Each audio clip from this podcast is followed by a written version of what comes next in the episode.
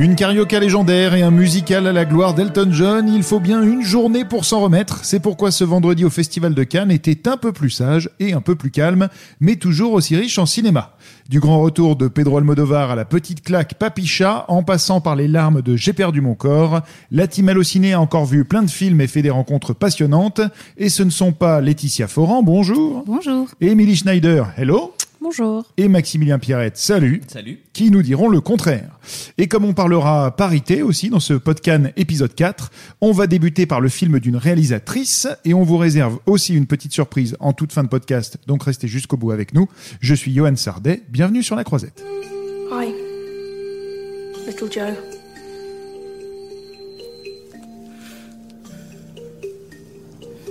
On commence donc euh, par le film d'une réalisatrice en compétition. Le film s'appelle Little Joe. Et la première question qu'on a envie de se poser, c'est qui Little Joe, Laetitia? Little Joe, c'est une plante qui a la capacité de rendre heureux ceux qui la sentent. Très bien, c'est parfaitement pitché et résumé. Euh, donc en fait, tout se passe autour de cette plante. Quand on lisait le synopsis, quand on voyait les premières images, on avait l'impression qu'on était dans une ambiance, on va dire, science-fictionnesque. Est-ce que c'est un film de science-fiction, d'anticipation euh? C'est un film d'anticipation en effet, donc euh, il y a pas mal de problématiques qui sont soulevées, donc notamment l'éthique. Est-ce qu'on peut commercialiser quelque chose qui force les gens à être heureux? Est-ce que le bonheur s'achète? Il y a aussi euh, pas mal de choses sur l'émancipation féminine, mais la mise en scène est très froide et du coup on, sort, on sort du propos. Ça nous sort vraiment parce qu'il y a un côté très aseptisé en fait. euh, Quand les gens sentent la plante, ils deviennent comme des sortes de zombies d'eux-mêmes. Du coup, il y a aucune émotion qui passe et du coup nous on reste vraiment en dehors de l'histoire, en dehors du film et des problématiques. Donc on n'arrive pas à rentrer dedans. Donc décidément beaucoup de zombies euh, cette année sur la croisette. Et effectivement, ton retour en tout cas, ça a l'air d'être un petit peu à l'image de ce que les gens ont ressenti en salle. C'est jusque-là le, film qui est le moins bien reçu, j'ai l'impression. Oui, effectivement, ça soupirait pas mal autour de moi. D'autant plus que euh, donc y a un gros travail sur le son, sauf que le son, donc c'est une musique kabuki qui est très stressante. C'est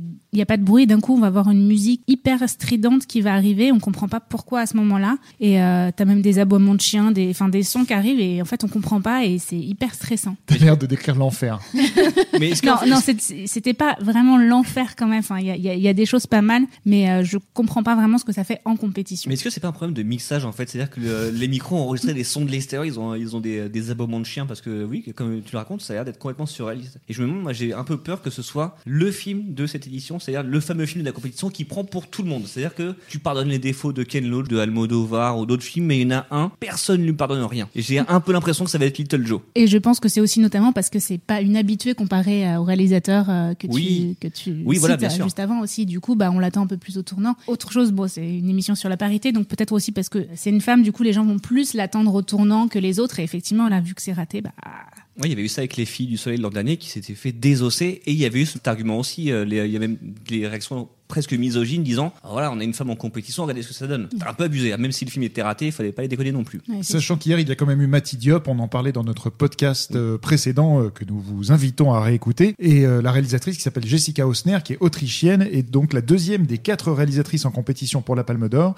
C'est sa première présence en compétition. Elle est alors tu disais pas habituée, elle est quand même un tout petit peu habituée puisqu'elle est passée trois fois par un certain regard et qu'elle est issue à la base de la Ciné Fondation, qui est un petit peu le, comment on pourrait décrire la Ciné Fondation, une sorte de un laboratoire un Laboratoire, voilà, un laboratoire où des, des jeunes euh, cinéastes soumettent leurs projets et sont épaulés pendant un an par Cannes pour ensuite devenir des cinéastes confirmés. Et c'était le cas de Jessica Hausner qui se retrouve donc en compétition, mais sauf erreur, c'est mal barré pour le palmarès. c'est mal barré, je pense. Un habitué en revanche, lui très habitué, un monsieur Handale, il s'appelle Pedro Almodovar. Il vient nous présenter Douleur et gloire, son dernier film en date, son sixième en compétition, sachant que Pedro n'a jamais remporté la Palme d'Or. Et dans un genre un petit peu particulier, comment tu le qualifierais, Maximilien? Bah, c'est très simple, c'est un genre qui s'appelle l'autofiction. Donc ça n'a rien à voir avec l'autobiographie. Là, dans le film, Antonio Banderas joue un réalisateur qui ressemble à Pedro Almodovar. C'est un alter ego, c'est assumé. Mais c'est pas un film sur la vie de Almodovar. C'est un film grâce auquel Almodovar fait comme une sorte de thérapie. C'est-à-dire que il dit des choses qu'il n'a jamais pu dire à sa mère, à un ancien amant, à un acteur avec lequel il s'était brouillé. En fait, il raconte sa vie à travers une fiction. J'imagine un film qui parle beaucoup aux fans d'Almodovar. Oui, bien sûr, il y a beaucoup de choses qu'on voit. En fait, quand on connaît bien Almodovar, on se dit ah d'accord, je vois, ça me fait penser à tel à tel truc, ça me fait penser à tel film. Il y a même un moment, il est question d'un film qui fait écho à un long métrage qu'il avait réalisé qui s'appelle La Loi du désir. Mais après, si on connaît pas bien le cinéma d'Almodovar, on peut, on reste pas en dehors non plus parce que c'est très limpide. C'est vraiment pas un truc pour initier. Ah, C'était une de mes questions puisque le film euh, est sorti au- aujourd'hui. Oui. Donc il est sorti dans les salles. Donc euh, n'hésitez pas à aller le voir. Et ne soyez pas rebutés par le fait que c'est peut-être le film somme de Pedro Almodovar. Vous pourriez quand même découvrir son cinéma grâce à ce film. Oui, voilà, et en fait, allez voir ces autres films et, et vous rendre compte en fait des différentes références qu'il y avait. Et voilà, Film Somme, pour moi, c'est vraiment le meilleur résumé possible. C'est euh, si on nous annonce demain que Almodovar arrête sa carrière sur ce film-là, ce serait dommage, certes, mais ce serait logique parce que c'est comme une conclusion et ce serait peut-être l'occasion enfin de lui remettre la Palme d'Or parce que déjà le film est très beau.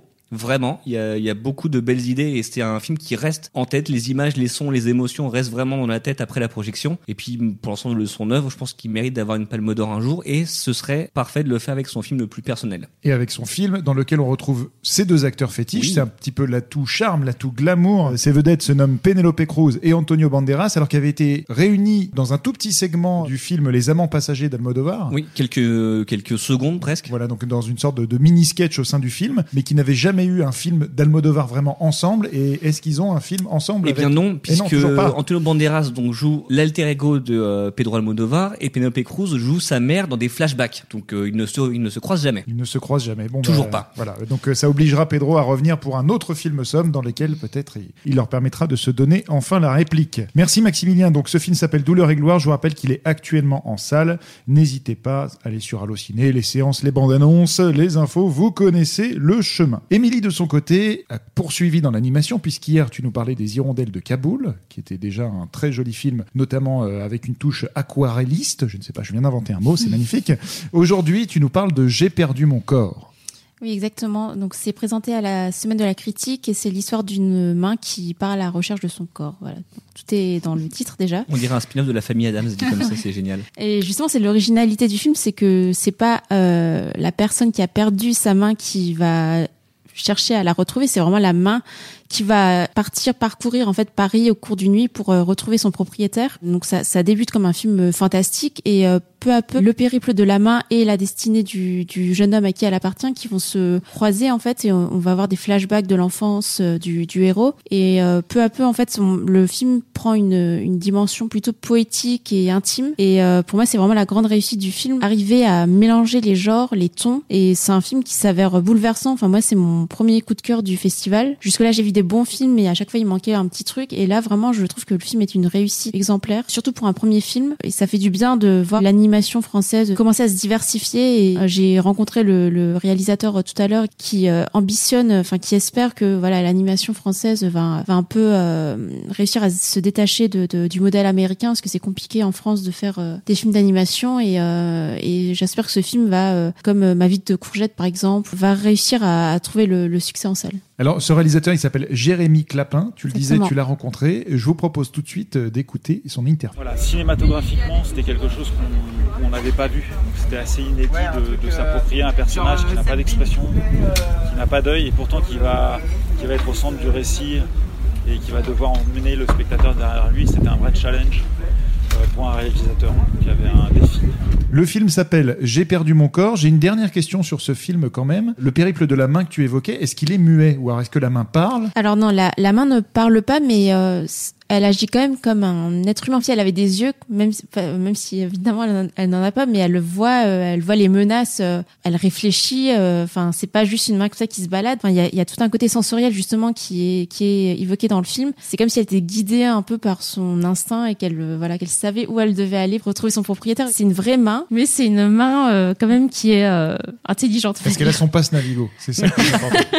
Est-ce que c'est une main baladeuse Est-ce que c'est Oh, une main le- joli. Une main dans le métro aussi, c'est. Attention de ne pas laisser sa main dans les portes du métro, sinon elle va se faire. C'est très fort. Tout à fait. Le film sort le 6 novembre 2019, donc on a encore un petit peu de temps avant de le voir. Quand il sortira, euh, on va dire que c'est réservé à un public plutôt adulte ou c'est aussi pour les enfants? C'est tout public. Après, euh, encore une fois, euh, je, je pense que les enfants un peu trop trop jeunes vont peut-être être effrayés au début. C'est de l'animation pour adultes, mais euh, c'est vraiment très accessible. Enfin, je pense vraiment que ça peut plaire à tout le monde. J'ai perdu mon corps. Émilie vous l'a parfaitement présenté. Si vous voulez voir un petit peu aussi le, le visuel, le rendu, euh, voir à quoi ça ressemble, n'hésitez pas à aller voir quelques images sur Allociné. On parlait tout à l'heure de zombies. Hein, on parlait là de main coupée. On retourne chez les zombies avec. Zombie Child, deuxième film de zombies de cette sélection canoise après le film d'ouvertu- d'ouverture, pardon, The Dead Don't Die signé Jim Jarmusch. Donc là, c'est un film français, film de, de zombies français, signé Bertrand Bonello. Oui, voilà, Zombie Child, il faut savoir que ça s'écrit Z-O-M-B-I. Il n'y a pas de E à la fin, parce que c'est un film qui se déroule entre le passé et le présent, entre la France et Haïti, et qui évoque le personnage du zombie à travers le vaudou, puisque c'est dans la culture vaudou que le zombie est né. Et c'est sur ça notamment que revient le film. Je peux pas trop développer parce que c'est beaucoup plus complexe que ça, mais euh, le point de départ, c'est celui-ci. Donc c'est pas le film de zombies euh, veine euh, George Romero, euh, c'est-à-dire euh, des morts qui sortent de leur tombe et qui viennent manger les vivants. C'est vraiment le zombie de Jacques Tourneur 1943. Oui, voilà, vraiment, c'est euh, c'est euh, l'histoire d'un homme qui est mort et qui revient à la vie. Et en parallèle, on a l'histoire d'a- d'adolescente dans un pensionnat à Paris aujourd'hui. Le mieux, c'est encore de laisser son réalisateur Bertrand Bonello en parler. On lui donne tout de suite la parole. Je ne connaissais pas, moi, l'origine du zombie. Mm. Et euh, je trouvais ça assez euh, passionnant, bouleversant et questionnant. Est-ce que ce serait euh, une sorte de mauvaise utilisation du vaudou, le côté sombre du vaudou donc c'est pas croyance, pas croyance, il y a des gens qui peuvent le remettre en question, mais c'est en tout cas quelque chose qui est un peu tabou, qui n'est pas visible.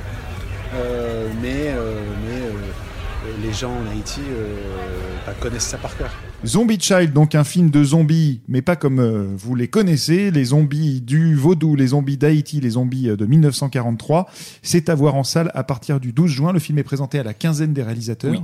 Donc il n'est pas en lice pour la Palme d'Or, mais voilà, si ça vous intéresse et si vous êtes fan de zombies, ça vous donnera peut-être une autre vision, euh, un petit peu différente de Walking Dead et de tout ce qu'on connaît euh, chez nos amis les morts vivants. Émilie, toi de ton côté, tu es allé voir en section parallèle un film de Mickey. Mais alors pas le Mickey qu'on connaît, pas le Mickey avec Oh, les grandes salut oreilles. Voilà, pas lui. Très, refait, Ah, très bonne là, Oh, salut Ouais, très bonne imitation. Moi, je sais, je sais faire Donald. Ça fait.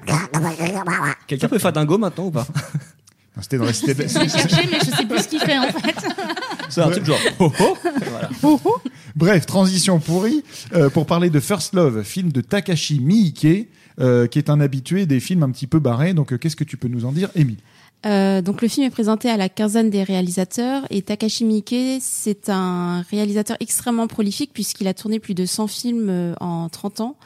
Donc euh, il fait en moyenne euh, trois, enfin trois quatre films par an. Donc euh, il y a un peu à boire et à manger dans sa filmo. hein. Vous vous doutez bien que c'est pas tous ces films ne sont pas Citizen Kane, mais donc du coup j'avais un peu peur en, en allant voir le film. Je savais pas du tout à quoi m'attendre. Donc l'histoire très vite c'est une, une histoire d'amour au milieu d'une guerre euh, de yakuza en fait voilà Euh, donc c'est ces deux individus qui se retrouvent malgré eux euh, au milieu de tout, de tout ça. C'est un film euh, que j'ai adoré. Enfin ça m'a ça ça m'a fait du bien de voir un film comme ça euh, léger euh, vraiment amusant à Cannes. Parce que jusque là j'ai vu quand même des films un peu un peu lourds au niveau des thématiques. Et euh, donc si vous connaissez Mickey c'est assez fidèle à son style. C'est vraiment un mélange des genres entre euh, le drame, l'histoire d'amour et euh, le, le côté euh, guerre de guerre des clans avec euh, des mecs qui se tapent dessus à coups de de battes de baseball, de sabre et tout. Donc euh, voilà, c'est il y a un humour noir euh, qui est poussé à l'extrême et qui fonctionne euh, vraiment beaucoup. Enfin, la salle euh, a plusieurs fois euh, ri et même applaudi à la fin. Enfin, il y a, y a un côté très cartoonesque qui est justement euh, euh, qui, qui atteint son apogée à la fin. Donc je vous je vous raconte pas comment, mais les gens ont applaudi euh, à ce moment-là et euh, c'est c'est voilà c'est vraiment un film survolté. euh, c'est un cocktail explosif et jouissif et euh, j'ai trouvé ça euh, vraiment très très cool. Et s'il n'y a pas encore de date de sortie, c'est d'ailleurs souvent le cas malheureusement pour, pour les films canois, il y a quand même une affiche sublime. N'hésitez pas à les- la voir dans la galerie photo de la fiche film sur Allociné. Euh, une affiche justement qui renvoie un peu au côté cartoonesque Mhm. que tu évoquais. Ça évoque le, le manga. Enfin, c'est, j'ai envie d'avoir le poster sur euh, dans, dans la rédaction d'Allociné tellement cette affiche est belle. Le film s'appelle First Love. C'est signé Takashi Miike. De mon côté, je vais vous donner juste un petit mot sur euh, ce qui est la claque a priori de cette journée canoise. Le film s'intitule Papicha euh, de Mounia Medour et il était présenté dans la section Un certain regard. C'est donc un premier film qui nous plonge dans les années 90 en Algérie et qui suit la quête de liberté de copines, dont une principale qui est campée par la formidable Lina Koudry euh, et qui euh, en fait assiste peu à peu à la disparition des libertés dans leur pays, euh, dans lequel l'intégrisme religieux prend de plus en plus de place. C'est vraiment un très beau film vraiment une claque, des comédiennes excellentes, euh, ça raconte un vrai truc sur le monde. Je crois que le film a été applaudi une dizaine de minutes. Il n'a pas non plus de date de sortie encore, c'est regrettable, mais comme ça commence à sentir un petit peu le buzz canois et donc le prix en fin de festival, il y a des chances qu'il soit daté rapidement. Papicha, n'hésitez pas à aller voir quelques images, c'est vraiment très très bien. Euh, dernier film dont nous allons parler, alors on l'a déjà vu ce film, du moins on croit, ça s'appelle Shining, Shining de Stanley Kubrick qui est présenté euh, ce soir donc en version restaurée 4K, tout ce qui va bien, version longue aussi avec euh, une vingtaine de minutes supplémentaires et que vous pourrez voir en salle le 22 mai puisque Warner Bros va le ressortir dans toute la France. Et toi Émilie, donc tu as rencontré une partie de l'équipe du film. Alors est-ce qu'on peut dire vraiment de l'équipe du film Oui, c'est un peu particulier. C'est donc la fille euh, de Stanley Kubrick, euh, Katharina Kubrick, euh, le l'ex-assistant. Euh, euh, Léon Vitali, euh, qui était aussi un grand ami euh, de, de Stanley Kubrick, qui a joué dans Barry Lyndon, et le producteur euh, Yann Arlan. Léon Vitali, euh, c'est un, un monsieur euh, qui a un peu une dégaine particulière de, de Oui, je l'ai vu sur le, aux images du photocall, euh, cheveux longs, des gaines de rocker, des bagos partout. Ouais, c'est vrai qu'il look il- assez étonnant. ouais, il détonne un peu euh, à Cannes, mais euh, il est adorable, vraiment très gentil, très doux. Alors, est-ce qu'ils t'ont dit comment était euh, Stanley Kubrick sur le tournage? Parce que le cinéaste a une, réputation d'être un, génie un peu dur, et Shining encore plus. Il y a cette fameuse séquence où il aurait fait tourner euh, chez les Duval durant 100 et quelques prises. Donc, euh, comment était Stanley Kubrick sur un tournage? Léon Vitali, lui, m'a dit que la réputation qu'on lui prête est fausse, qu'effectivement, euh, il porte beaucoup d'attention pardon aux détails et que euh, le film était très préparé, euh, mais qu'en fait, il était très très doux, très ouvert à la collaboration. Alors, je sais pas si c'est vrai, si c'est le euh, je sais pas, ses souvenirs, un peu la mémoire, la nostalgie et tout qui lui fait dire ça, mais en tout cas, lui, il a pas du tout ce souvenir-là de Stanley Kubrick, donc donc il m'en a parlé avec un souvenir vraiment très doux en fait du réalisateur, loin de l'image de, de, de tyran qu'il peut qu'il peut avoir. Et avant cette ressortie, Shining était revenu dans l'actualité l'an dernier avec Ready Player One de Steven Oui. Spielberg. Euh, comment ils ont vécu cet hommage? Euh, ils ont beaucoup apprécié l'hommage. En fait, ils ont trouvé, trouvé ça très touchant. Et euh, euh, je sais que certains fans de, de Shining ont, ont trouvé euh, l'hommage euh, déplacé ou ont pas apprécié ça, ou ont trouvé que c'était peut-être que ça dénaturait le film de, de Kubrick, mais eux euh, ont, ont, ont trouvé ça vraiment très très joli en fait. Léon Vitali a apprécié l'hommage et euh, Katharina euh, Kubrick euh, m'a rappelé que Steven Spielberg et euh, Stanley se connaissaient, enfin ils étaient amis et d'ailleurs Steven Spielberg a, repris euh, AI de, Stanley Kubrick. À l'origine c'était un, film que devait euh, réaliser Kubrick. Donc euh, finalement pour elle c'est un juste retour des choses en fait, euh, un joli clin d'œil euh, de, Spielberg à son père. Et puis il y avait cette, euh, cette force dans cette scène de Ready Player One, peut-être de faire découvrir Shining à une Mhm. nouvelle génération. Et justement, si cette nouvelle génération nous écoute, si vous avez aimé cette scène euh, centrale, on pourrait presque dire, de Ready Player One, eh ben, n'hésitez pas à aller découvrir le film qui l'a inspiré. Je vous rappelle qu'il ressort donc en version restaurée et version longue à partir du 22 mai dans les salles. Et je pense qu'on peut déjà commencer à prendre les paris sur quel sera le prochain Kubrick présenté à Cannes. euh, Parce que l'an dernier, il y avait eu 2001 l'Odyssée de l'espace. C'était Shining. Je pense que l'an prochain, c'est soit Orange Mécanique, soit Spartacus qui fêtera ses 60 ans. Le producteur, en sortant de l'interview, il a dit euh, au revoir euh, à l'attaché de presse. Il lui a dit ah, ah, peu- en plaisantant ah, peut-être à l'année prochaine pour euh, Eyes Ah. Wide Shut. Donc voilà, je sais pas si, euh, si Ah c'est un truc prévu. Bah, si ceci White Shot blague, qui fait euh, venir Tom Cruise et Nicole Kidman pour, euh, pour présenter le film, ouais, c'est euh, c'est un gros truc. Bah, ça va être cool. Je crois qu'ils s'entendent super bien en plus. Ah bah ça va être une belle conférence de presse. Ouais.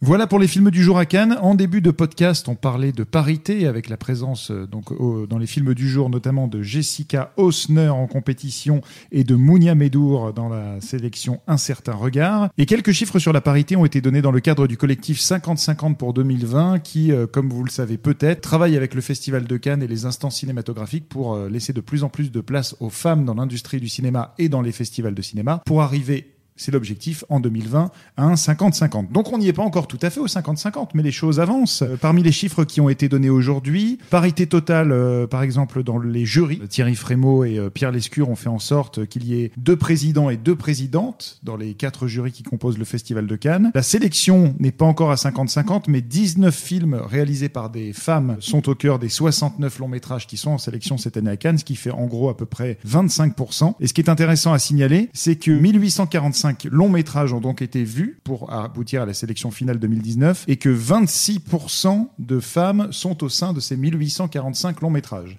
Quand on parle des courts métrages, 4240 films ont été vus et on, passe à 32% de femmes. Et pour la Ciné Fondation, on passe à 44% de femmes. Ce qui veut dire qu'en fait, plus on avance, plus des jeunes réalisatrices commencent à trouver leur place. Et j'imagine que c'est une bonne nouvelle. Qu'en pensez-vous? Oui, c'est une bonne nouvelle. Enfin, peut trouver ça que, super parce que effectivement, ça veut dire que euh, de plus en plus de, jeunes femmes se disent voilà, le métier de réalisateur, le cinéma, qui est un métier quand même dur parce que tu travailles avec euh, des hommes et que c'est pas toujours évident, euh, on peut le faire et on y arrive et on s'impose.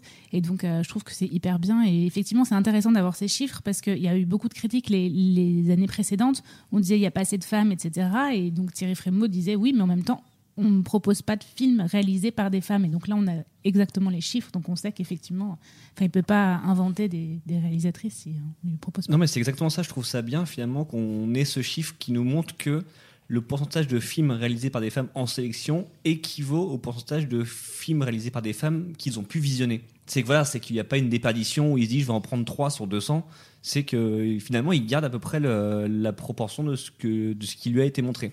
Donc c'est déjà un bel effort et, euh, et ce que tu dis sur la Ciné Fondation, ça prouve qu'il y a une génération qui est en train d'émerger et que les choses vont peut-être pas se faire du jour au lendemain, mais qu'on est sur la bonne voie et que ça avance plutôt bien. Et le fait justement d'avoir des femmes en compétition à Cannes et dans plusieurs festivals va aussi pousser d'autres jeunes réalisatrices à se dire allez, moi aussi j'y vais et je vais proposer des courts-métrages, des longs et puis euh, continuer comme ça. Oui, parce qu'il va va y avoir la semaine prochaine Céline Sciamma en compétition. Elle a gravi un petit peu les échelons de, de Cannes par les, par les sections parallèles. Maintenant, elle est en compétition. C'est l'un des films français sur lequel repose le plus d'espoir avec le film de- d'Abdelatif Keshish. Elle a fait ça en, en- en une petite dizaine d'années, donc c'est c'est très bien. C'est- Il y a, il y a un beau truc en train de se faire. Et dernier chiffre qui va dans le sens de ce que vous êtes en train de dire, euh, ça concerne la Caméra d'Or. Alors pour expliquer la Caméra d'Or, c'est donc un prix qui récompense le meilleur premier film présenté à Cannes cette année, mais toutes sections confondues.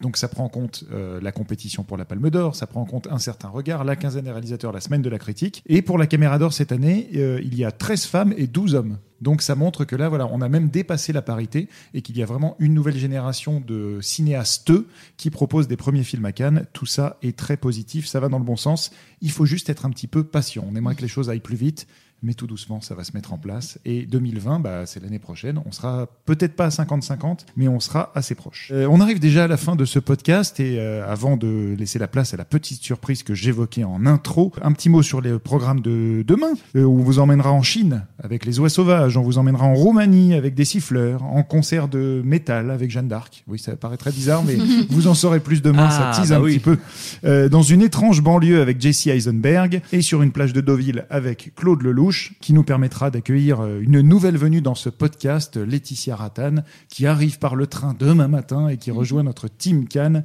jusqu'à la fin du festival. Hier, Laetitia et Emily étaient à la soirée Rocketman. Elles vous en ont parlé. C'était très chouette et il y avait notamment Elton John qui chantait avec Taron Egerton. Est-ce que vous savez combien ça coûtait de venir à cette soirée si jamais on voulait acheter sa place au marché noir? J'ai lu la news donc je le sais. hein, mais Vas-y, dis-nous, dis-nous. 6 000 euros. 6 000 euros. Donc On en fait, pu, Ouais, on est, euh, ouais, on est passé à côté d'un beau pactole. C'est pour ça, moi, j'avais 10 balles sur moi. Ils m'ont dit non, c'est mort.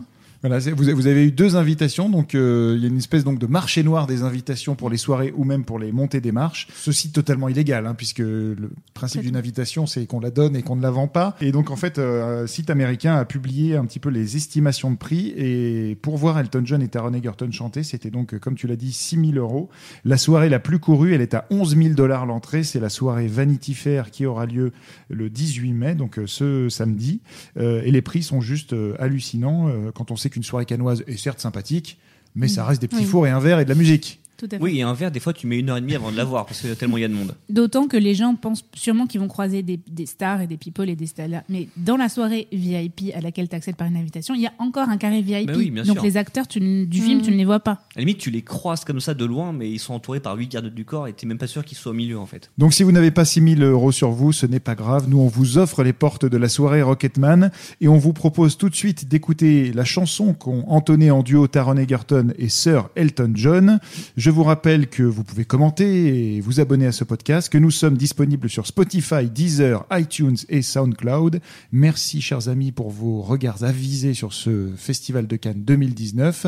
À demain, toujours sur la croisette. Place à la musique.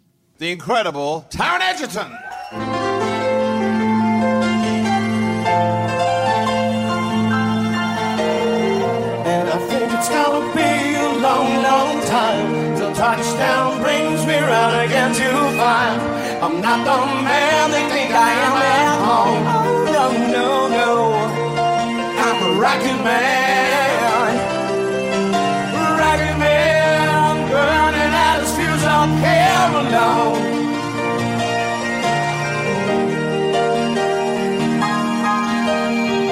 And I think it's gonna be a long, long time till touchdown brings me round again to find I'm not the man they think I am at home.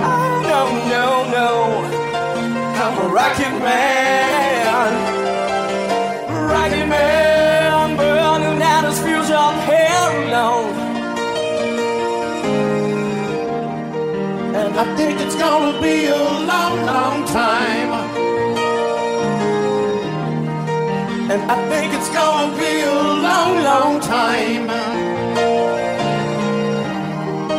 And I think it's gonna be a long, long time. And I think it's gonna be a long, long time.